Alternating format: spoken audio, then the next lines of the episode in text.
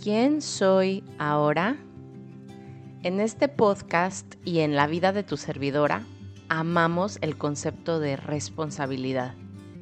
Considero que es uno de los más fuertes valores del ser humano y que si realmente nos apropiáramos todos de él y lo practicáramos conscientemente, podríamos convivir en espacios mucho más sanos y seguros. Ahora, la pregunta que quiero que nos hagamos juntos hoy es, ¿de qué sí soy responsable? Te doy cinco segundos para pensarlo y lo que se venga a tu mente es perfecto. No hay correctos ni incorrectos. ¿De qué sí soy responsable? 5, 4, 3, 2, 1. Listos. Mis respuestas inmediatas son, soy responsable de mis emociones. Adiós al es que me hizo sentir menos. No, no, no, no. Yo me siento como elijo sentirme y puedo modificarlo. Soy responsable de mis reacciones y respuestas ante lo que sucede. Ya basta de excusarme e impulsivamente reaccionar sin discernir primero. Y también soy responsable de lo que digo, hago y también de lo que pienso. Y ya reflexionándolo a profundidad, mi respuesta sería, soy responsable de mantener el ambiente adecuado. Y sobre esto es lo que quiero extenderme un poco más. En general todos los seres humanos aspiramos por lo mismo.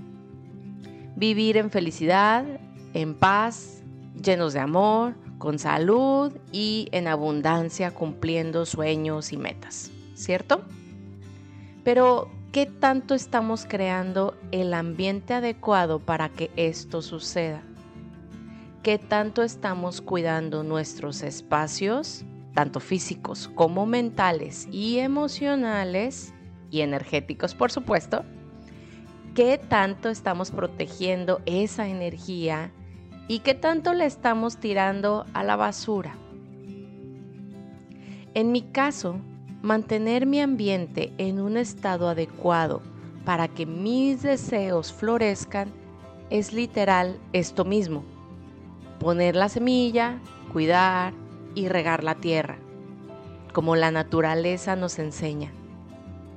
Conlleva disminuir o hasta eliminar la exposición a actividades de baja frecuencia, como mirar noticias, o estar en el chisme con amigas emitiendo críticas y juicios.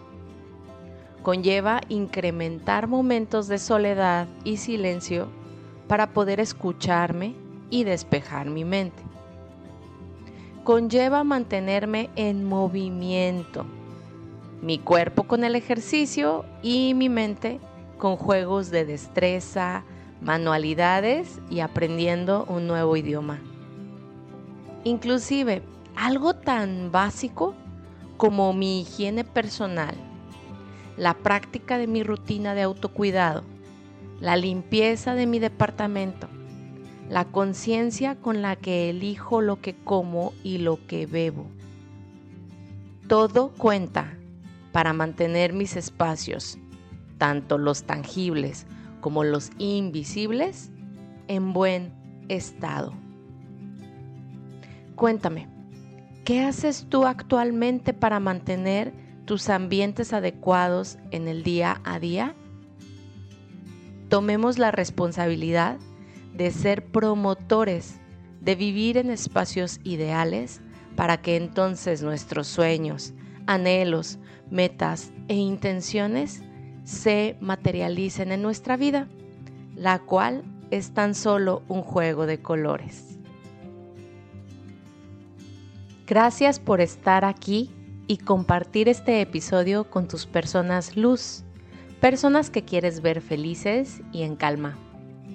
Te invito a reflexionar más a profundidad sobre los temas en nuestros episodios en nuestro nuevo canal de difusión en Instagram, donde también puedes localizarme y así co-crear.